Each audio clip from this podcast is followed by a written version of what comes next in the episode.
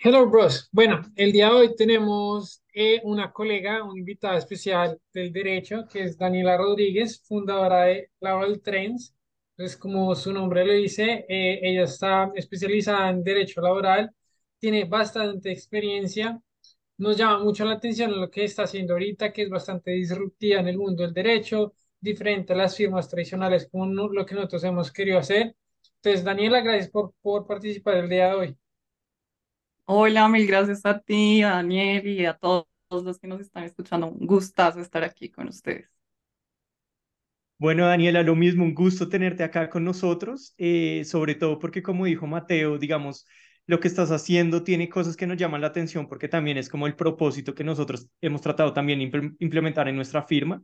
Obviamente tú estás especializada en laboral y ya eres pues una experta en legal design, que es algo que muchos de nuestra audiencia son abogados, entonces a nosotros nos interesa y sabemos que a nuestra audiencia también le interesa mucho este tema. Entonces, qué chévere que puedas compartir pues todo tu conocimiento con nosotros.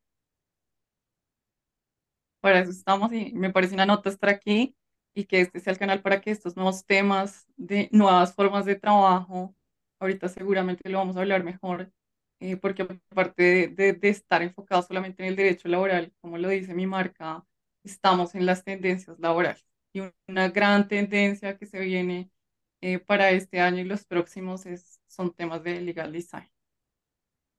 Bueno, yo creo que pues normalmente este paso lo podemos saltar un poco, eh, pues obviamente estudiaste Derecho, nos puedes contar un poco por qué decidiste estudiar Derecho, por qué el Derecho Laboral, pero pues yo creo que un poco más cómo llegas a fundar eh, pues Laboral Trends, que digamos es como lo importante, como cómo haces ese pequeño paso de trabajar, porque tienes bastante experiencia en diferentes empresas, a ser ya una abogada independiente. Pero pues, ¿cómo llegaste a todo este proceso para ser lo que eres hoy en día? Aunque sobre ese punto yo tengo una anotación y es, a mí me da la impresión y tengo la intuición que al igual que nos pasó a nosotros, de pronto no eras la típica abogada tan tradicionalista, sino que de pronto tuviste cierto choque, no sé si fue en la universidad, apenas entraste a trabajar, como esa relación con el derecho se tuvo que transformar y se tuvo que mutar un poco. No sé si estoy en lo cierto o, o pues cómo ha sido esa experiencia con el derecho desde, desde que iniciaste a estudiar. Así es, somos del mismo equipo. Eh, soy una abogada irreverente y siempre que tengo la oportunidad de decirlo, lo digo con, con mucho respeto. Siempre estuve inquieta de por qué las cosas se tenían que hacer de X forma eh, durante muy temprano eh, en mi proceso de formación. Todo el tiempo estuve cuestionándome cuestionando a, a, a mis docentes y a las personas con las que me relacionaba. Luego me enfrento a un mundo laboral real y cruel eh, para un abogado y es sentir que tiene que vivir bajo un molde y, meterse dentro de una caja. Y ahí empieza un poco más ese choque de creer y pensar que sí es posible hacer derecho de otra forma y que es posible que los abogados nos sintamos cómodos eh, desempeñando un rol, bien sea de forma independiente o al interior de una compañía o litigando incluso. Entonces fue esa inquietud eh, y esa irreverencia la que me llevó a recorrer nuevos caminos. Em, como lo decías, Mateo, tengo una gran experiencia trabajando en compañías. Siempre estuve muy, muy, muy relacionada con temas eh, de gestión de personal y recursos humanos y eso hizo que evidenciara que al interior de las compañías hay una ruptura muy grande entre los trabajadores y el empleador y eso a largo y a corto plazo genera muchos riesgos legales. Entonces, al ser siempre yo la cara de las compañías, eh, identificaba muchos dolores que no eran dolores fáciles de curar, eh, porque la ley siempre ha sido muy compleja. Entonces, no, no era fácil transmitir la información, no era fácil bajar esos eh, niveles de riesgo de una forma tradicional y empecé a cuestionarme cómo lo puedo hacer diferente. ¿Cómo lo puedo hacer diferente sin haber conocido nada de legal design? No tenía ni idea que eso existía. Eh, pero creo que la pandemia fue un tema que a todos nos confrontó. Eh, yo hago parte de, de ese grupo de, de abogados que les cambió la vida la pandemia y en ese momento cayó el tema del legal design y el diseño UX. Eh, en mis manos y yo dije, hay algo que hacer con esto y, y si es posible. Yo digamos que lo venía haciendo de una forma muy empírica, en cambiar mi lenguaje. Como les digo, soy reverente, así que siempre he tratado de hacer las cosas diferente. Mm, pero cuando descubro legal design me doy cuenta que existe un camino, que hay gente que está trazando ese camino y que sí es posible hacer las cosas diferentes. Entonces, esa fue como la luz al final del túnel eh, la única rama que encontré irreverente en toda esta carrera y en toda esta caja, un poco de color, y de ahí me agarré y, y bueno, ya llevamos aproximadamente tres años eh, siendo eh, voz, eh, haciendo ruido con este tema, abanderándolo, compartiendo y socializando con muchas más personas, lo que significa pensar y trabajar de una forma clara, diferente y simple. A mí me parece en este punto, porque hemos hecho mucha referencia al legal design y parte de nuestra audiencia eh, no es abogada y hay otro, inclusive abogados que todavía no saben qué es esto. Entonces, ¿tú cómo lo definirías tú cómo entiendes el legal design?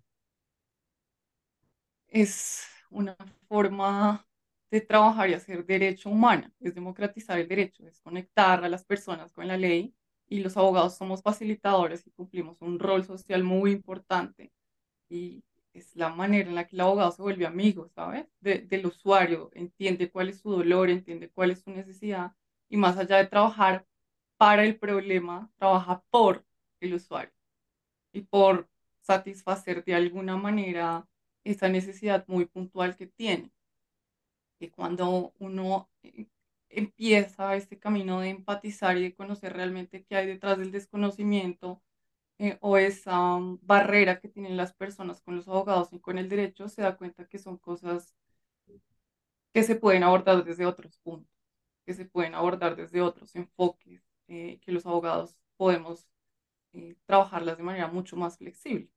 Entonces, para mí, legal design es democratizar el derecho, acercarlo a las personas, darle un nuevo oxígeno a un derecho tradicional que siempre ha estado pensando y hecho eh, a partir del pasado y no del futuro, y hacer las cosas de forma clara, diferente y simple. Creo que en esas tres palabras siempre lo defino. Y digamos, como para poner un ejemplo, yo, eh, digamos, podría decirse un contrato, eh, que normalmente es un documento largo, en Word, en, con el mismo tipo de letra, inclusive a veces repetitivo, eh, donde solo hay, digamos, texto, donde se utiliza mucha jerga jurídica, eh, como si estuviera en un código solo para abogados. Entonces es como desmontar todo, o sea, no solo es como, yo, lo entiendo así, tú me corregirás, eh, no solo texto, sino poder utilizar como herramientas como el dibujo, gráficos, colores, y no sé, otras cosas de ese estilo, viene el lenguaje, como tú dices, como ponerle una forma que cualquier persona pueda entenderlo o como que el cliente al cual uno se está refiriendo lo pueda entender mejor. Eh, también supongo que es lo largo de los documentos que normalmente pueden haber contratos, no sé, de 25, 30 páginas que nadie se va a leer cuando todo puede estar en una, dos, tres páginas bien explicado. Digamos que, ¿estás de acuerdo como con ese ejemplo que, que puse? Sí, Sí, solamente haría una aclaración y es que con Legal Design tú puedes transformar absolutamente todo, no solamente los documentos, sino los servicios, los procesos eh, que puedan existir, por ejemplo, dentro de un estudio, dentro de una compañía, en, mi caso, en, en, el proceso de relaciones laborales, eh, canales, o sea, es decir, tú puedes transformar toda la experiencia partiendo de identificar cuál es la necesidad y cuál es ese deseo, la ruptura que tiene el usuario eh, con la ley y luego sí pensar cómo voy a hacer para que esto se vea de forma mucho más atractiva y fácil de entender. Digamos que se ha creado un mito alrededor del tema de legal design es que legal design solamente son documentos bonitos y llenos de colores y no. Legal design es mejorar la relación que el usuario tiene con ese, punto de contacto legal que normalmente siempre está fracturado. Y ahí es cuando los abogados entramos a a ser amigos de, del usuario, a entender el usuario y tratar de bajarle toda esa información que nosotros aprendimos de una forma menos encriptada y mucho más humana. Digamos, hay, yo tengo una pregunta y seguramente pues mucho de las personas que nos oyen y y de pronto no entiende. Daniel dice, y tiene razón, muchas veces los contratos son muy repetitivos. Normalmente son muy repetitivos para evitar, digamos, que hayan como esos vacíos durante el contrato. Pues a veces, pues, en la primera cláusula, como la última, se puede decir lo mismo 30 veces. Como a través del legal design, que lo que se evita es dar ese vacío, evitar la interpretación de las partes, que es muy claro, digamos, cómo tú lo has ido logrando a través de lo que has ido desarrollando, porque es, y sobre todo, digamos, lo que tú dices, de pronto dentro de las empresas, eh, protocolos, digamos, entre el trabajador y el empleador, son varias cosas que no puede ser que para el empleador y el empleado signifiquen cosas distintas, sino tiene que ser algo muy concreto para no haber conflictos hacia futuro. ¿Cómo, cómo crees que se puede manejar eso para que tanto el abogado como la persona que lo va a revisar y leer lo entiendan? Hay que partir de una premisa y es que en estos temas menos siempre será más y los abogados estamos formados para actuar. Al contrario. Entonces, no sé si les pasó alguna vez o les ha pasado que, que uno piensa y dice, voy a poner esta cláusula por si las moscas. Eh, voy a poner esto porque uno nunca sabe. Y lo único que genera eso es más confusión para el usuario. Nosotros no hacemos, en el caso de contratos y documentos, no hacemos documentos para que otro abogado los lea. Y ese es el reenfoque que tenemos que darle a nuestra profesión. Nosotros hacemos documentos, en el caso de- corporativo a nivel laboral, para que el trabajador los lea, los integre cuáles son esas obligaciones, cuáles son esos deberes, cuánto le van a pagar, a qué horas tiene que llegar. Y lo mismo, la tranquilidad del empleador de saber que los mínimos legales se están cumpliendo en un documento que no tiene que ser de 50 hojas, que no tiene que tener las cláusulas repetidas eh, y que no necesariamente tiene que tener dibujos y colores.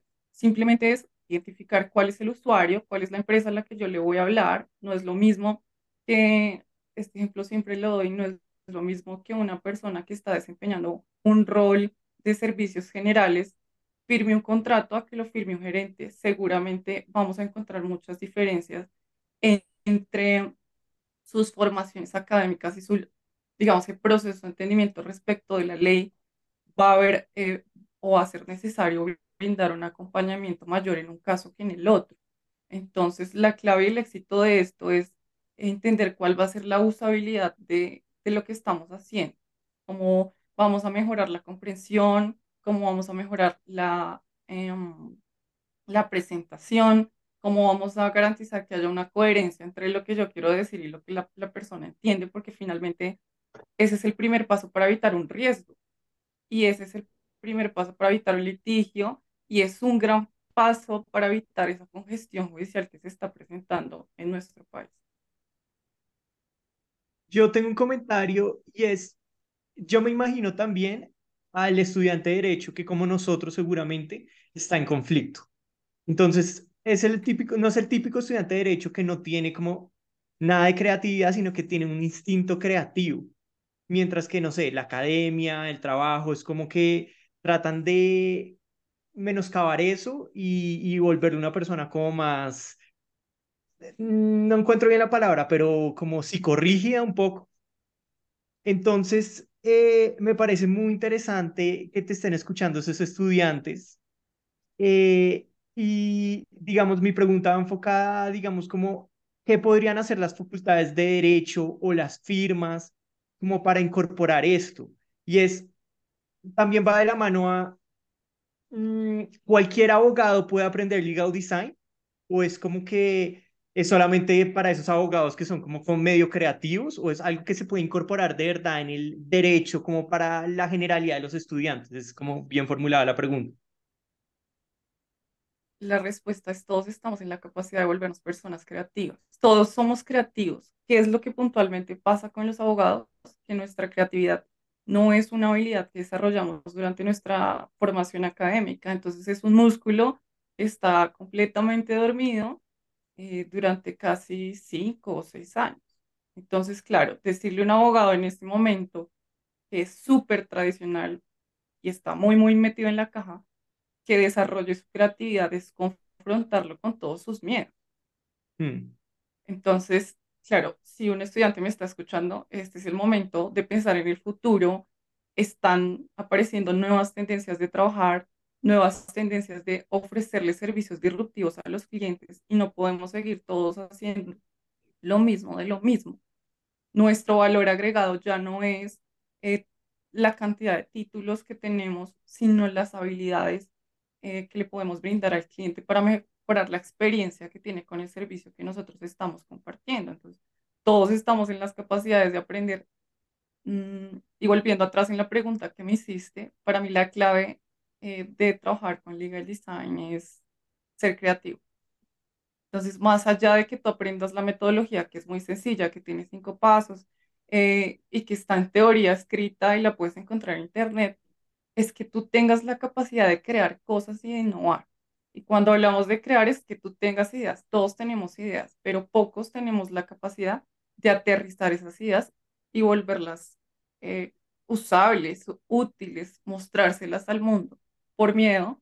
Y ese es otro gran factor eh, que tenemos que empezar a cambiar, a transformar y a mover los abogados porque nosotros nos acostumbramos a pisar siempre en tierra firme, siempre queremos ir seguros, nos formaron para ganar todo el tiempo eh, y trabajar de forma creativa es aprender del error, es todo el tiempo estar expuesto a prueba, error, prueba, error. Y adicional a eso, estar abrazando constantemente la incertidumbre. Entonces, más que aprender la teoría, es fortalecer esas habilidades blandas que como seres humanos todos tenemos, pero que puntualmente por la formación que nosotros eh, tenemos, como que se nos bloquea. Yo lo llamo como un chakra cuando estoy hablando con las personas y es como si ese chakra estuviera bloqueado, o sea, eso no se mueve ni para adelante ni para atrás, pero solamente en, en la práctica y tomando la decisión de pensar diferente y querer tener como ese compromiso, ¿saben? También social con las personas, porque necesitan, las personas ya necesitan un cambio de parte de, los abogados y de parte de esta industria. Yo, yo, yo tengo un comentario y ya entrándonos un poco más en, digamos, en la empresa, en todo lo que estás diseñando, es cuando pensaste y, y dijiste, bueno, voy a empezar a hacer legal design, ¿diste de una o ha sido un proceso? Porque obviamente tú dices, todos somos creativos, todos somos los pues, la capacidad, pero obviamente necesitamos a alguien que visualmente entienda qué es cada cosa, o sea, diseñador gráfico, algo de eso. Digamos, cuando tú decides entrar en la empresa, buscaste a alguien que te enseñara, que fuera tu socio, que era, bueno, te contrato porque me ayudes a lograr todos estos documentos que la gente visualmente lo entiendan de la mejor manera o cómo ha sido ese proceso. mucho estudio, como les decía hace un momento, tuve la fortuna de aprovechar todo ese tiempo pandémico y estático para estudiar un montón de cosas. Y fue un compromiso que tuve conmigo misma de voy a, quiero cerrar mis códigos, quiero cerrar mi, mi mente tradicional del derecho y quiero aprender cosas nuevas por mí, porque yo también me sentía abrumada de lo que estaba haciendo y, y sentía, uno, que no estaba dando un valor, solamente un conocimiento técnico que tú lo encuentras en un libro, y adicional a eso, quería desarrollar más mis habilidades blandas porque venía el tema y todo el tiempo la tecnología y todo el tiempo las transiciones que se van a presentar, mm, las tendencias laborales que se van a presentar. Tuve una, una experiencia muy particular en la academia ah, cuando hice mi posgrado y es que yo propuse como trabajo de grado la desconexión laboral. Y la universidad me dijo, no, es que eso no va a pasar en Colombia. Elija un tema, pues no sé, la estabilidad laboral reforzada en las mujeres embarazadas, Mm, algo que sea como que más posible. Y yo decía, va a pasar en Colombia. Va a pasar en Colombia en unos 10 años, pero va a pasar. Cuando se vino la pandemia, pasó, no en 10 años, pasó en uno. Y nadie estaba preparado para asumir esas nuevas formas de trabajo y todas esas tendencias que yo ya venía estudiando laboralmente hablando, yo dije, esto tiene que tener un impacto también en la vida de los abogados. Entonces empecé a aprender un montón de cosas que al principio fue difícil hablar de creatividad, fue difícil em, pensar en, estudiar design thinking, eh, marketing y todos estos temas que pues para los abogados son ajenos, negocios, finanzas, hasta. Pero lo hice y fue en el proceso que entendí que es posible y así entré. Obviamente no lo hago sola, he tenido un proceso de formación amplio. Hay otro tema importante, es que hasta ahora en Colombia hay personas que están bajándoles información a los abogados y a los diseñadores también, que estamos, eh, porque hace tres años eso no pasaba. Así que todos los estudios que yo tuve que hacer fueron en otros países, fuera del otro lado del mundo, viendo qué era estaba, qué estaba pasando allá, y yo decía, si eso está pasando allá, también puede pasar aquí, también puede pasar en mi país. Eh, y fue un reto porque siempre tuve una expectativa de tiempo y, y siempre supe que no iba a ser de un momento a otro. Y ha sido tres años trabajándole muy duro a esto hasta que ya se está empezando a ver la tendencia, ya se está empezando a ver la luz, los abogados lo están empezando a ver necesario, las empresas también lo están empezando a ver necesario. Y eso hace que yo tenga que tener necesariamente un equipo de trabajo que maneje temas de UX y UI. Es muy necesario. Como les digo, no es solamente la forma, sino lo que hay detrás de eso. Trabajar de forma multidisciplinaria en temas de legal design es súper poderoso porque no solamente te relacionas con un diseñador para que haga que algo se vea lindo, sino que a veces es necesario eh, que te juntes con personas que están en otro tipo de oficios o profesiones para que te puedan dar una mirada eh, desde su mundo y tú puedas integrarla al mundo de la ley y bajarla o transmitirla de una manera mucho más sencilla para, para el usuario. A mí ya tocamos un tema que me interesa muchísimo y es como el futuro de la profesión, el futuro de los abogados. Y tú bien lo dijiste, hay algunos abogados que se están interesando por el legal design, hay empresas que entienden su valor, pero volviendo un poco a las facultades de derecho y a las grandes firmas tradicionales, yo pienso que ahí todavía la onda no llega y hay una resistencia muy fuerte. Entonces, mi primera pregunta o comentario es, yo siento que están pasando un poquito lo que pasó eh, con Coda, con Blockbuster, de como que se rehusaban a innovar, entonces abre un espacio muy llamativo para firmas chiquitas como nosotros, para, no sé, tomar parte de todo este desarrollo tecnológico y del derecho, como esa convergencia, y, y crecer rápido, por, digamos, e, esa negativa de ellos a, a incorporarlo. Eh, eso en cuanto a las firmas. Y digamos, en cuanto a las facultades de, de, derecho, yo pienso que al final uno se pregunta cómo de verdad cuál va a ser el papel del abogado en, si, no sé, en 10, 20 años. Y definitivamente con la inteligencia artificial, con ChatGPT, con todos estos avances, pues lo que tú dices, no, no se puede tratar de simplemente alguien que vaya y revise una norma y, y, recite eso, sino va a ser más un intermediario que eh, comunique, que, que simplifique, que, que entienda de forma creativa para llegar a soluciones creativas. Eh, pues yo lo veo como de esa manera, creo que es muy similar a como tú lo ves, pero no sé si, si le agregarías algo más. A mí me gustaría hacer un ejercicio con las personas que nos están escuchando y es que paráramos cinco minutos, dos minutos y pensáramos que todas las actividades diarias que hacemos son mecánicas y que realmente nos genera eh, un sentido creativo de que tú realmente tengas que sentarte a pensar cómo hacer un algo. Es, es así de simple. Las facultades, hablando propiamente de, de la academia y de las universidades, es como si fueran una fotocopiadora gigante y que cada año sacarán mil y mil copias que se llaman abogados y que todos hacen todo absolutamente igual. Entonces, ¿qué hacemos nosotros? Copiar y pegar, copiar y pegar, copiar y pegar, copiar y pegar.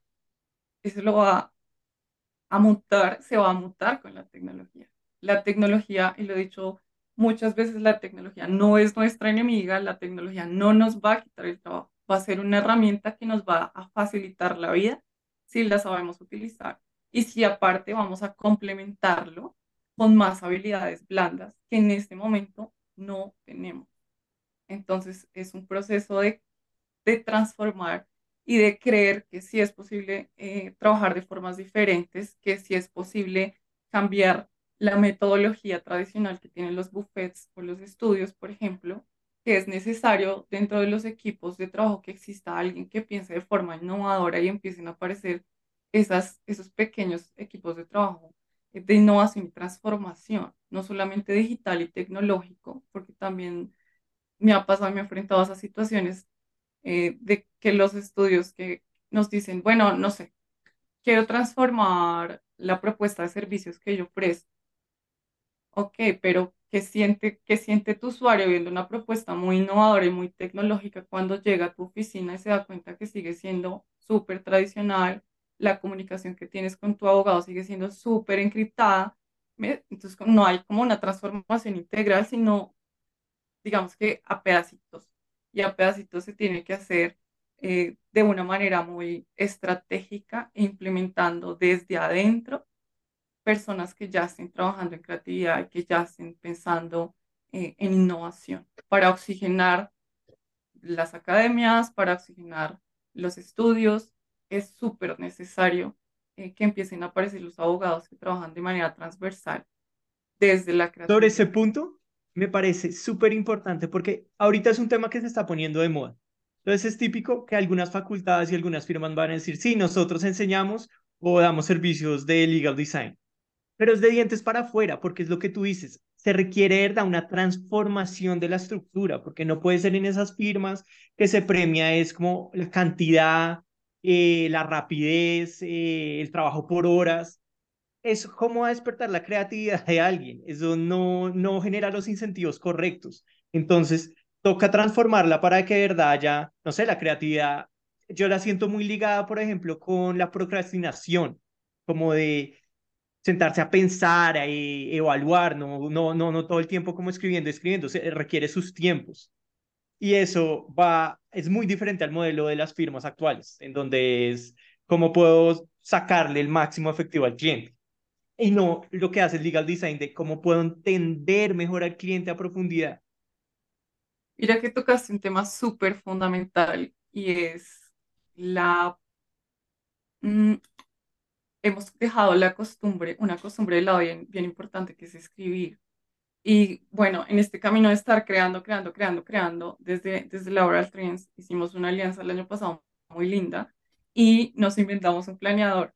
Un planeador porque identificamos que los abogados no tienen ni idea de planear el tiempo, tenemos cero estructuras, no sabemos nada de metodologías ágiles, no tenemos una luz respecto a cuáles son esas tendencias de trabajo del futuro. Entonces quisimos coger desde un elemento muy básico que es una agenda y decir que sea el camino para que quien la tenga se entere de qué es lo que va a pasar en el mundo y aprenda a trabajar de forma más efectiva. Y nos propusimos en algún momento, hagámosla digital. Y yo dije, no, hagámosla física. ¿Por qué física? porque queremos que los abogados escriban y cuando tú escribes tu mente vuela, tu creatividad empieza a, se vuelve muy disruptiva. Y aquí dentro de este planeador hay herramientas de activación creativa, eh, incluso los incluimos a ustedes, hay una parte muy chévere que se llama Descubrir el futuro y pusimos cuáles son los podcasts que después de hacer un estudio muy juicioso identificamos que todos los abogados quieren meterse en este mundo de la innovación deberían estar escuchando para contagiarse de futuro y entender que es posible hacer cosas de forma diferente. Entonces, respondiendo a tu pregunta, los estudios van a pensar y lo van a ver como una necesidad hacia adentro cuando sigan apareciendo más personas como ustedes y como yo, que empecemos a generar ruido de que es posible hacer las cosas de forma diferente. Y va a ser un momento en el que el usuario ya está pasando, que el cliente diga, ¿qué ventajas tengo yo de ir a este bufete que solamente tiene nombre de un abogado bonito en su, en su portada versus un abogado que es joven, que es innovador, que me trata bien, que entiende qué es lo que necesito y me ayuda a solucionar el problema de una forma distinta, clara, sencilla, empática y humana.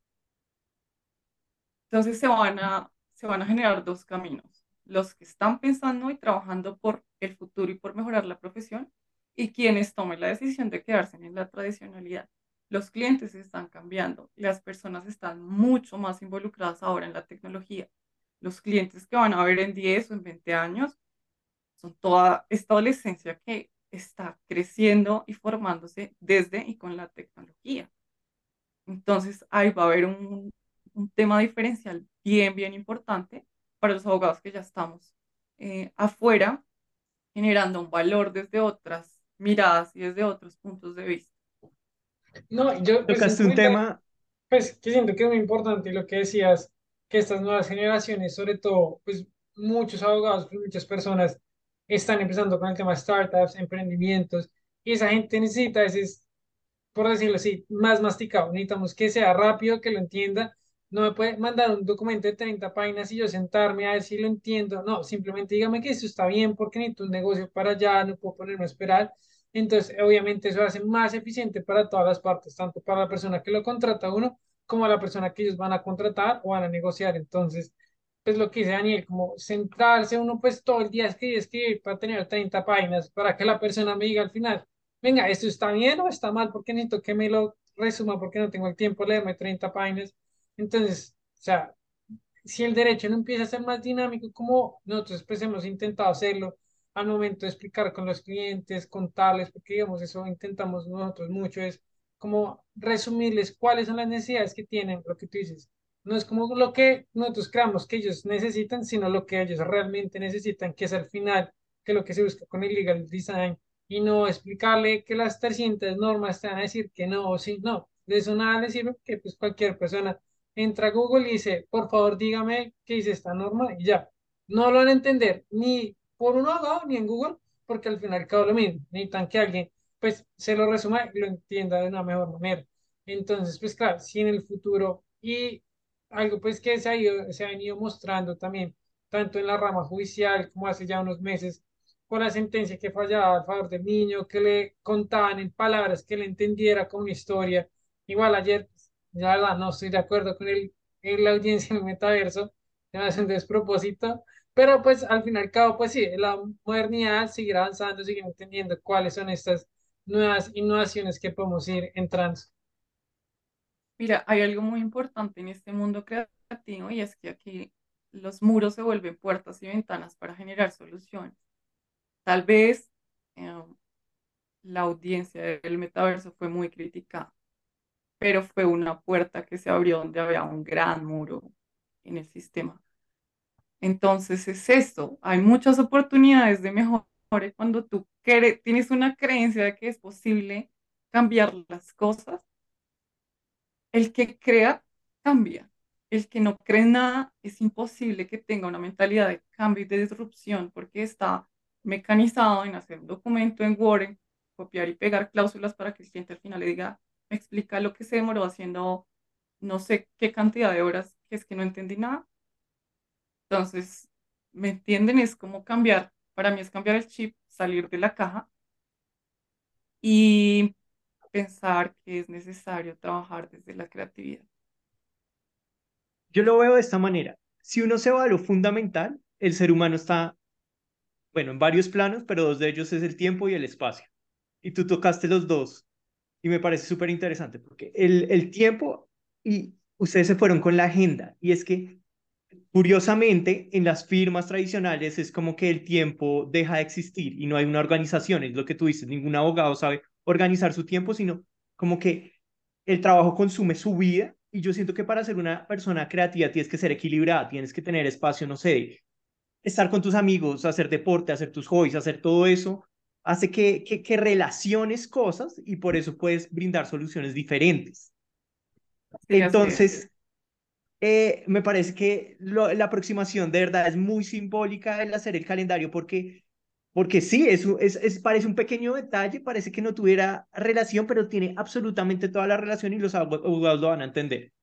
Y el, la otra variable es el espacio. Yo sí estoy de acuerdo con, con la audiencia en la medida que yo pienso que el entorno eh, sí genera un efecto sobre cómo vemos, pensamos, entendemos las cosas.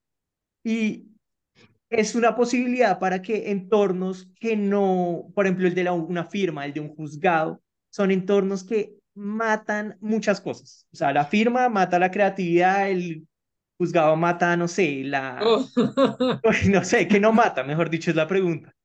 Entonces, lo chévere de las audiencias del metaverso es que podrían jugar mucho con eso, o sea, crear ambientes más amigables, menos hostiles, más, eh, no sé, y sobre todo pensando, pues Colombia es un territorio, pues, con, eh, que tiene territorios muy desiguales y, apartados, pues sí va a generar ciertas facilidades. Yo pienso que cuando uno puede controlar el ambiente, puede controlar eso. O sea, ese es el ejemplo que a veces ponen como en las ciudades, que lo que pasó como en Nueva York, que quitaron los grafitis y la gente comenzó a cometer menos delitos. Eso también juega un papel como en la psiquis colectiva de una sociedad. Entonces, no sé, es, es como repensar lo básico y cómo eso puede generar un, un efecto como más exponencial, más, más amplificador. Total. Además, em,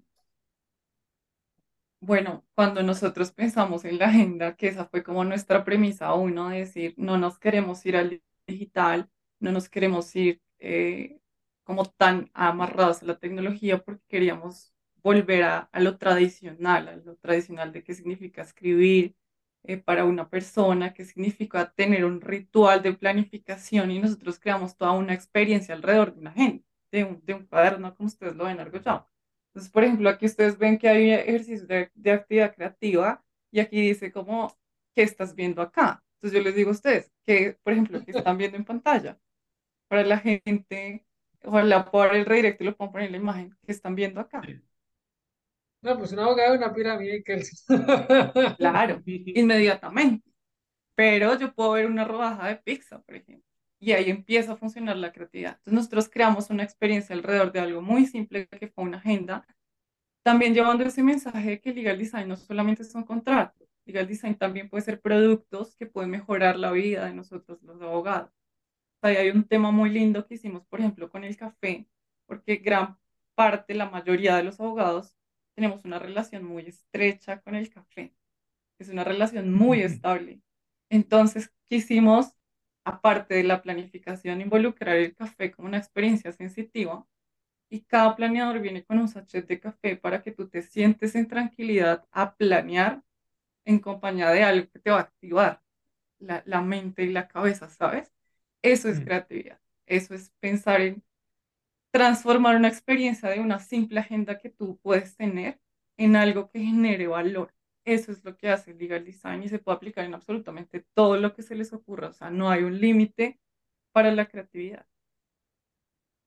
No, yo, yo trayendo, por ejemplo, una experiencia a colación, hace mucho tiempo en una vida eh, pasada, yo, yo apliqué, digamos, a una super firma en Bogotá y me hacían la pregunta como, bueno, ¿tú cómo planearías tu día? Y yo soy una persona que de verdad planea bastante, o sea, yo tengo como una metodología, exacto, para planear los espacios, para tener tiempo como de hacer varias cosas durante el día.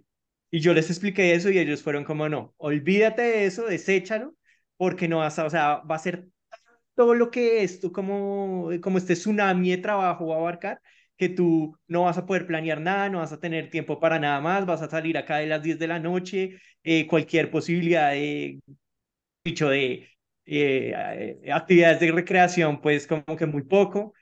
Entonces, pues como para que la audiencia entienda más a lo que me refería, no, a lo que nos referimos con que de verdad es algo súper importante para los abogados que va a cambiar su estructura mental. Entonces, de verdad, me, me parece muy chévere la agenda. Muy buena Además, idea. hay, hay dos miradas de, de trabajar. Ahorita el bienestar corporativo es un tema que hay que poner en, en la mesa también. Y los estudios jurídicos tienen que pensar también en sus relaciones laborales, porque no es solamente tener un montón de abogados robotizados cumpliendo con un tiempo y cumpliendo con unos resultados, sino hay que pensar en su bienestar. Y se puede aportar mucho también desde, desde legal design. No puede el abogado renunciar a sus pasiones o a sus ideales de ser abogado, enfrentándose a la tradicionalidad y lo que es salir al mundo real. Esto es algo que siempre hablo, hablo de los abogados. Cuando empezamos a ser abogados, nos imaginamos que esto es pues la machera, y sí es la machera, pero la realidad y el mercado laboral son una mirada de la que pocos se atreven a hablar porque estamos mm, muy parados en nuestro ego y en que somos los mejores y en que somos súper exitosos. Entonces, hablar desde nuestra vulnerabilidad es complejísimo para el abogado.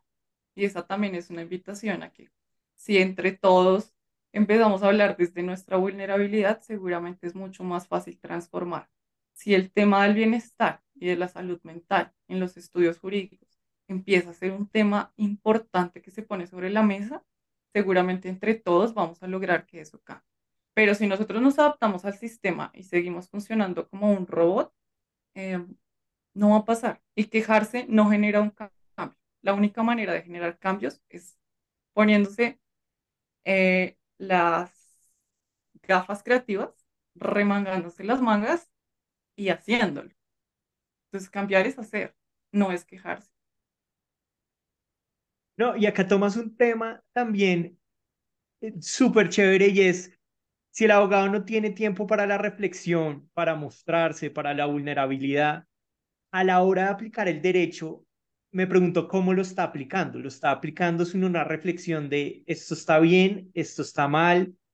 Puede que esa no sea la función del abogado. Algunos abogados dirían que eso puede que no sea como el papel, pero yo pienso que pues tampoco podemos ser máquinas porque exacto, eso es una algo que nos genera más valor y es como de verdad es justo lo que estoy haciendo, es de buena fe, es eh, algo beneficioso para la sociedad, por qué lo estoy haciendo. Todo eso yo creo que sí es el papel de, del abogado, explicárselo al cliente y explicárselo a sí mismo.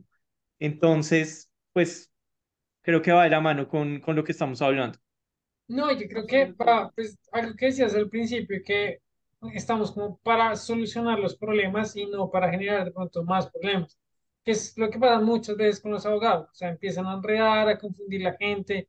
Entonces, en vez de decir, como necesito una, una, una cosa sencilla, empezamos a, dar muchas explicaciones, muchas cosas que al final la persona dice, venga, pero esto sí es bueno, es malo, empiezan los conflictos en los abogados, que esto sí, que esto no, entonces pues al final, pues como que no se puede producir ese, ese efecto del negocio, de la que persona crezca, porque no hay lo que dice Daniel, como ver más allá de lo que la gente quiere decir, venga, realmente esto está bien, está mal, porque muchas veces como también buscar como el provecho a favor del cliente de uno y que el otro se vea desmejorado, que eso pues dentro de los negocios pues eso está mal, porque siempre de darse cuenta que para que haya una buena negociación es que las dos personas ganen, no que solo uno gane. Obviamente pues hay escenarios que pues de litigio pues que uno busca pues que uno gane, pero pues dentro de un contrato que se buscan que las dos partes pues tienen la, la intención de hacer parte del contrato, pues las dos partes deberían ganar, no simplemente estas son las condiciones, tómenlas o déjalas, pues, porque si no,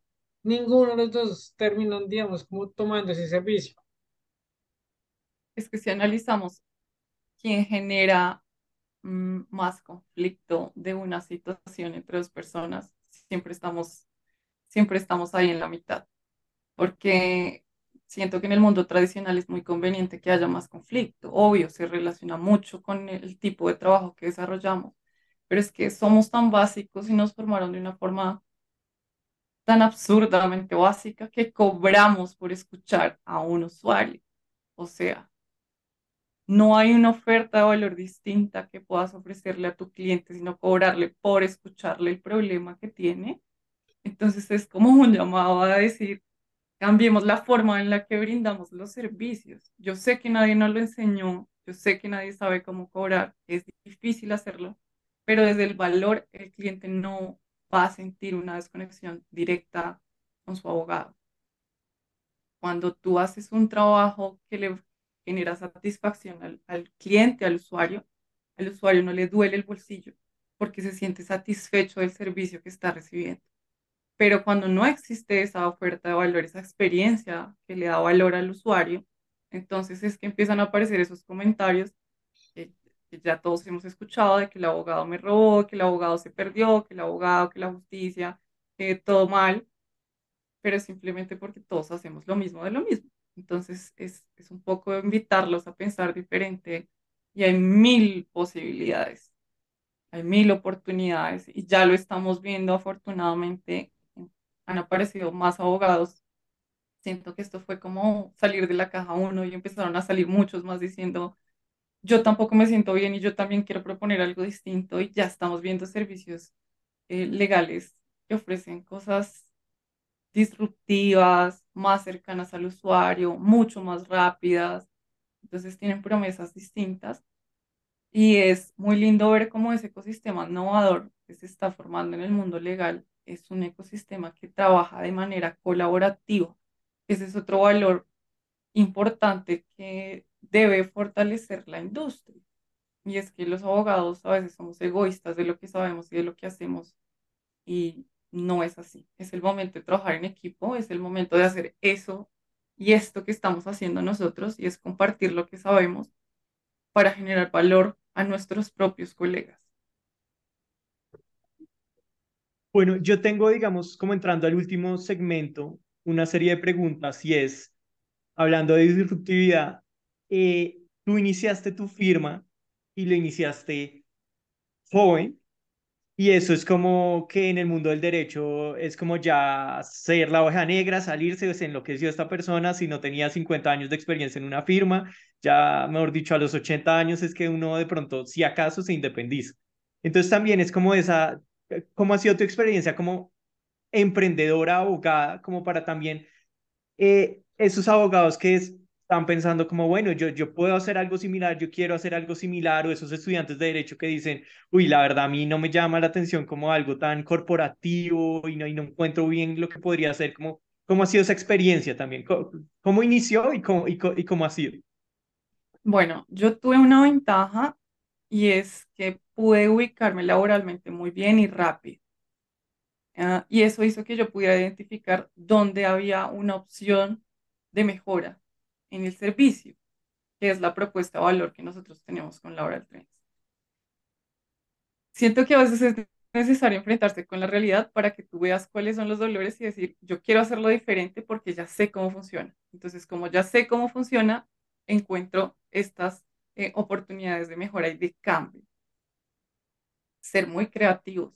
Mi camino como emprendedora no ha sido, que eso también es algo que, que sería muy bonito hablar en algún momento con quienes lo están haciendo. El camino de, del emprendedor es demasiado solitario y uno se enfrenta a unas oscuridades muy grandes y más los abogados, porque venimos de una formación, como lo decía hace un rato, de tener todo muy seguro y de siempre querer ganar. Entonces, cuando uno se enfrenta al perder o a la incertidumbre, es muy confrontante, como pues desde la humanidad y desde la vulnerabilidad, eh, pero tiene muchas ventajas y tiene muchas satisfacciones en el camino. Para mí, lo mejor de haberme subido en este bus de la innovación y de la transformación ha sido conocer personas muy valiosas como ustedes y como muchos otros que están siendo un apoyo importante y está generando ruido para que haya un cambio y una transformación. Entonces, emprender nunca va a ser fácil.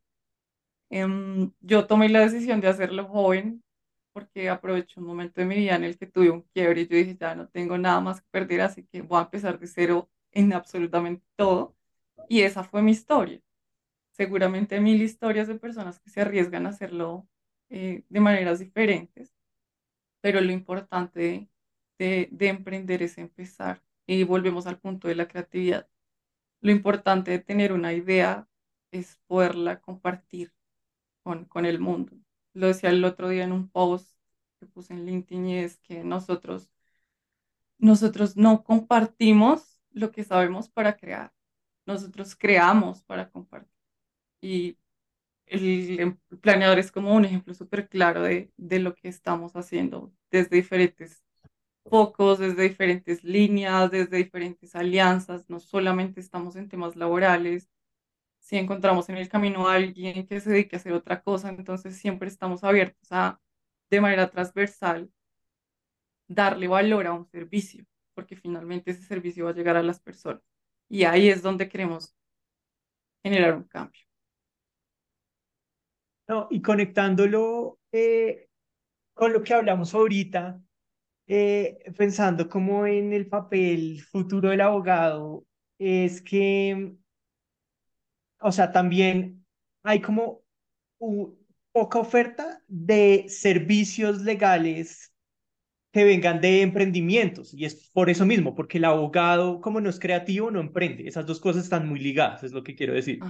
Entonces, hay un montón de servicios legales que se podrían inventar, eh, como, no sé, a nosotros nos gusta mucho lo que hace Justo, que es, bueno, eh, no, o sea, son una firma sin ser absolutamente una firma porque son una startup, solucionan un problema, utilizan tecnología, utilizan las redes sociales.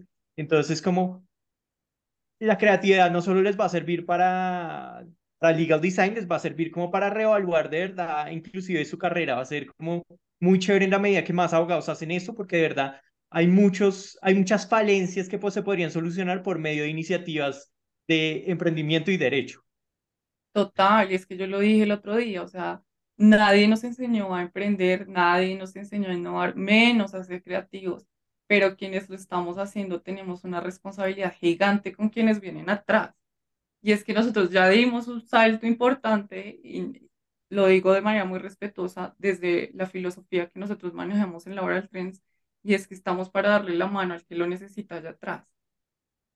Y esto a mí me llena mucho de valor eh, en lo que nosotros hacemos, porque a mí todo el tiempo me están llegando correos y me están llegando mensajes que nos envían a las redes sociales donde están diciendo queremos hacerlo como ustedes, yo quiero aprender, ¿dónde aprendo? Enséñenme.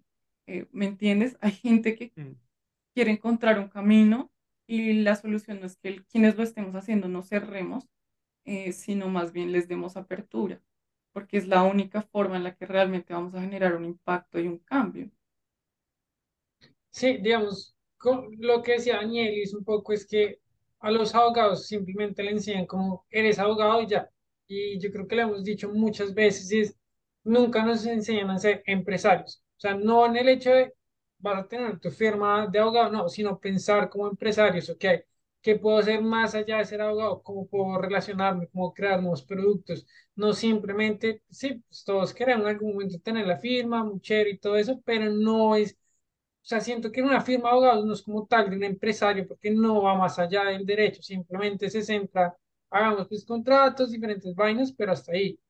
Entonces, que en algún momento a las facultades de derecho se dan cuenta de ese espíritu emprendedor, de, de todo lo que hemos dicho, es como listo, bueno, ustedes son abogados, pero pues piensen en el futuro, como abogado, como con todo ese conocimiento, pueden crear más empresas, pueden, como dice Daniel, justo, tranqui, todas estas personas que han sido abogados y conectan diferentes cosas que son la tecnología, que son el derecho, cómo mejorar a la gente, entonces, en algún momento que eso también, pues, a los estudiantes, pues, que nos escuchan, que te oyen, que te ven, pues, se den cuenta que es necesario un poco más allá de pronto no en la universidad, porque no se los da, pero sí ya hoy en día hay muchos espacios en las redes sociales que les va a ayudar a enseñar y aprender de cómo mirar hacia el futuro y no quedarse solo simplemente, bueno, soy un abogado. De acuerdo. No, y lo que dice Mateo es que, es que de verdad estoy muy de acuerdo. No es simplemente eh, revisar un contrato y ya, sino es, es que hay un montón de problemas legales como generales que se pueden resolver en Colombia y que con ayuda de la tecnología se van a poder resolver muy fácil. Entonces, por eso, eh, cuando traigamos a colación, pues las audiencias en el metaverso es como también, bueno, ¿cómo puedo formar una empresa eh, de, de, derecho que pueda, no sé, llegar eh, a las regiones más apartadas, que pueda informar a las regiones más apartadas? Como que hay demasiados problemas por solucionar y uno siempre se queda como en lo estándar. Entonces, como, no, ¿Qué, puedo, eh, como la mentalidad de una startup, como encontrar el problema y encontrar la mejor solución para resolverlo? Total, y con eso que dices me hiciste acordar que hace un año nosotros participamos, tuvimos la fortuna de participar en un programa que tiene una escuela eh, de abogados en España con nuestro proyecto. Y ellos eh, hacen un concurso muy lindo y es como potenciar esas ideas emprendedoras que tienen los abogados. Mm. Y enfrentarme a ese escenario fue decir, hay un mundo de gente muy creativa que está pasando en Colombia con, con nosotros. Y siento que la forma también de dar ese salto a la innovación es ver qué está pasando afuera. O sea, el mundo se está moviendo muy rápido. Por obvias razones, nosotros siempre estamos como un poquito atrás, pero la tecnología nos ha nos abre muchos caminos para entender cuáles son esas tendencias que está pasando en otros países y cómo podríamos reajustar esas ideas que están ya funcionando en otros países para traerlas, implementarlas aquí, ajustadas obviamente a nuestra realidad social eh, y económica. Pero es el momento de hablar de que el abogado puede ser emprendedor y no emprendedor justamente para montar un buffet. Sino Yo ahí suelto otra idea porque se la comenté a un abogado con mucha experiencia y él no concebía lo que estaba hablando. Y era simplemente un cambio en el modelo de negocio, porque él era, no, ustedes tienen que conseguir un cliente que les pague millones de pesos. Y yo le decía, hay otro modelo de negocio que es, clientes que pueden pagar mucho menos, pero por volumen, que es algo básico como en una empresa, como está bien, están las empresas de lujo, pero también están las empresas que, que tienen un mercado, pues, por volumen. No, no, no, no me captó la idea. Es Entonces, que los, reevaluar cosas tan básicas. es que los primeros que nos rehusamos al cambio somos nosotros y eso es muy triste. O sea, los primeros que decimos no a las cosas somos nosotros mismos, los abogados. Entonces, ¿cómo pretendemos que una industria cambie, que lleguen los tecnológicos a decirnos, porque muchos bufetes están acudiendo a la tecnología para transformar los procesos internos que tienen? Pero ¿cómo es posible acudir a alguien que sea de otro oficio, que venga a decirte tienes que cambiar y tú le digas, no, no, es que yo así estoy bien, solamente quiero que me hagan una página web más linda o quiero, eh, no sé, sistematizar algún proceso interno y ya. No, la tecnología está para ayudarnos y los primeros que tenemos que generar ese cambio, vuelvo y digo, de pensamiento y de chip somos nosotros. Tenemos que estar en apertura al cambio, si no, pues simplemente nos vamos a quedar atrás, como Kodak. Bueno, eh, ya llegamos al final del episodio. Eh, me pareció un episodio excelente, eh, un episodio que cualquier estudiante de derecho, cualquier abogado debería escuchar. Yo siempre pienso y ya, ya me, ha- me ha pasado y me alegra mucho de que me siga pasando y es, me imagino a mí yo, estudiante de unos semestres, escuchando esto y uf, generaría un impacto y yo sé que hay pues muchos abogados como nosotros que tienen esa llama creativa, esa inconformidad y como que dicen, pero esto será lo mío, será que no, y de verdad es como que si le sirve a alguno y le llega a alguno de ellos, me siento totalmente conforme con lo que estamos haciendo. Entonces, pues Daniela, de verdad, muchas gracias por, eh, por compartir todo tu conocimiento. Eh, pues de verdad te lo agradecemos muchísimo que hubieras tenido el espacio para, para hablar con nosotros. No, para mí es, esto es vida.